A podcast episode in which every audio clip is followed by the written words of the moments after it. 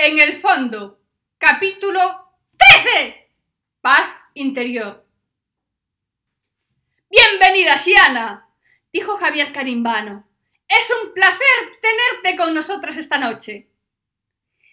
Me senté. La verdad es que estaba algo nerviosa. El público aplaudía con cariño y el momento de ver en persona a Javier Carimbano fue muy emocionante. A Charo la había conocido unos meses antes en una cena benéfica a la que me había invitado Rosalía Cundins y en la que me presentó por fin a su marido. No es que tuviese mucha urgencia por conocerlo, ni que se me fuese la vida en ello, pero le había prometido a Sandra una foto del espécimen en cuanto le dije que había conocido a Rosalía. A Aria la había conocido en la boda de Cuquita. No me coincidió de sentarme con ella, pero a la hora de la música y de las copas de madrugada, acabó saludando a todo el mundo, haciendo gala de su genio y simpatía. Más complicada es la relación con Arthur y Bismi. No es que me molesten, pero tenerlos detrás todo el día a veces me agota. Nunca llegué al extremo de montarles un número, ni a ellos ni a las que me esperan con el micro en la mano a la salida de casa. Pero a veces me da ganas de echar de menos aquellos tiempos en los que podía salir de casa con la legaña y la mala leche. Cuando el regidor mandó sentar al público y la música se detuvo, miré a Javier. Él me miraba con su sonrisa irresistible y medio me ponía tonta. Pero no me dio mucho tiempo. Volvió a decirme que me daba la bienvenida y que era un placer y que me agradecía mucho el estar allí.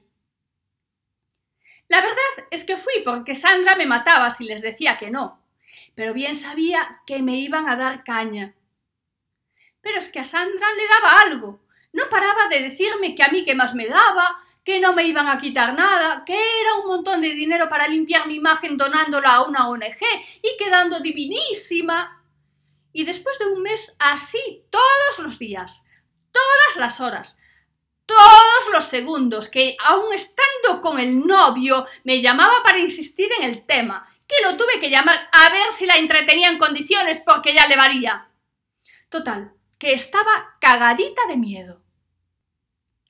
Lo primero fue poner el vídeo resumen con las novedades de los tres últimos meses. En realidad fue ahí cuando realmente se empezó a hablar de mí. Al salir en las fotos, antes me seguían porque aparecía en las fiestas así como de la nada y suscité algo de curiosidad.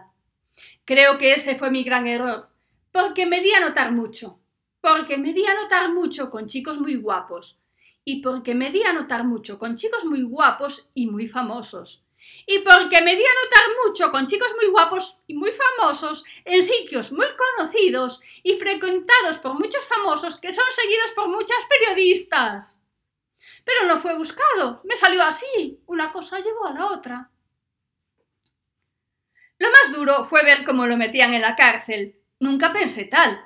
Paco tampoco. De hecho, fue él quien me llamó para darme la noticia. Sin embargo, y mientras lo veía entrando, escoltado por la guardia, me sorprendió que me diese pena.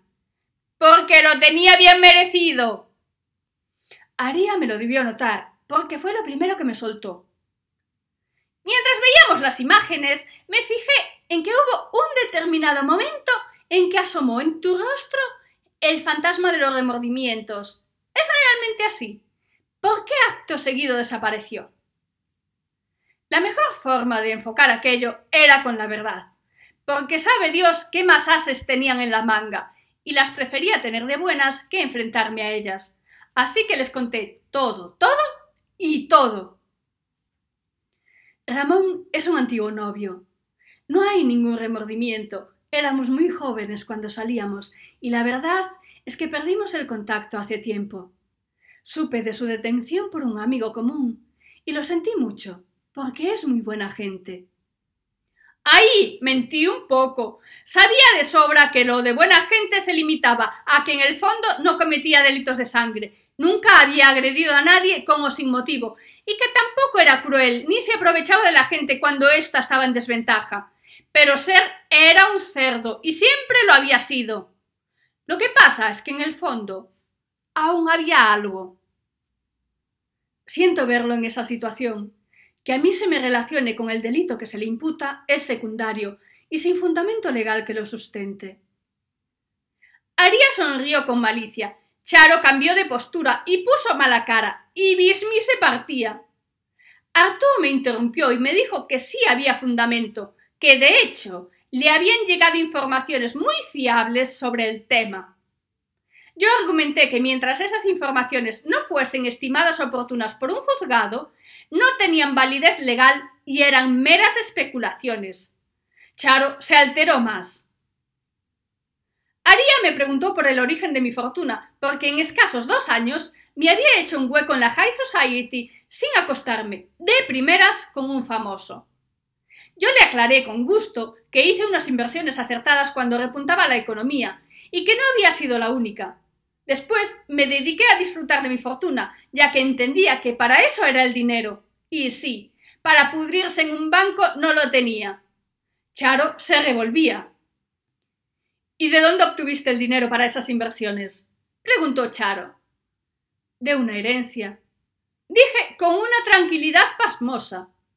Ay, Charo no aguantó. Apeló a nuestra amistad, a las tardes compartidas en casa de Rosalía, y me pidió que fuese sincera. ¿Existió realmente tal herencia? Porque en Hacienda no saben de ella. Yo dije que sí existía, aunque no había sido una herencia en el sentido estricto de la palabra. Que no me gustaba mucho hablar de eso porque provenía de una persona que había obtenido una indemnización del seguro por lo del maremoto y que realmente no había perdido el bien asegurado, y que fue ese bien el que me transmitió una vez falleció. Y no mentía. La Caja Universal no había declarado el dinero del tesoro, que la culpa fue suya. También dije que yo sí había declarado ese bien, y que Hacienda nunca me había preguntado de dónde lo había sacado. Y si no lo hizo, sería porque le interesaba más lo que recaudaba que la procedencia lícita o no de mis ingresos. Charo pareció calmarse, como si con mi respuesta consiguiese demostrar sus argumentos y no quedar mal con el programa. Pero Bismi tenía más ases en la manga y me preguntó si esa persona había favorecido a más gente con tanta generosidad porque Ramón había alegado en su defensa algo muy parecido. Yo le dije que sobre eso no podía decir nada, pero que podía ser, porque con el maremoto salió a la luz mucha economía sumergida y había que darle salida. ¿Y esa persona tan generosa podría tener un alto cargo en una entidad bancaria? preguntó Bismi con ironía. Yo le aclaré entre risas que en mi caso no, y que no conocía a ningún alto cargo de entidad bancaria alguna que fuese generoso en ninguna medida. El público aplaudió enfervorecido. El presentador sonreía encantador. y en el caso de Ramón, insistió Bismi, también sonriendo. Volví a decir que no conocía los pormenores del caso. Y era verdad. No conseguía que nadie me contase cómo de un día para otro había aparecido Ramón detenido acusado del robo del tesoro secreto de la Caja Universal. Es que no me cabía en la cabeza cómo la caja había llegado a denunciarlo y cómo Ramón llegó a inculparse o a permitir que lo inculpasen. Ya había perdido el contacto con Alberto y Salva estaba de viaje por el mundo. Y desde que había cambiado su residencia para el Caribe, solo hablábamos de sus viajes y de la paz interior. Fue como un pacto tácito. No volvimos a hablar de aquel día. Sandra fue la más discreta de todas, siguió viviendo como siempre y parecía disfrutar más con las aventuras de Salva y con las mías que con el dinero que tenía. Era feliz y punto. Pero hay pruebas de que por aquella época manteníais una relación, dijo Arthur. Si hay pruebas, pronto me llamarán a declarar, de momento no las deben tener tan claras como tú. También hay pruebas de que te dedicabas a rescatar bienes sumergidos después del maremoto, apuntó Artur. No, no creo que las haya. Habrá comentarios como de tanta otra gente, y aunque así fuese, el rescate no implica delito alguno. No veo que niegues tajantemente las acusaciones de mi compañero, dijo Aria. Por algo será.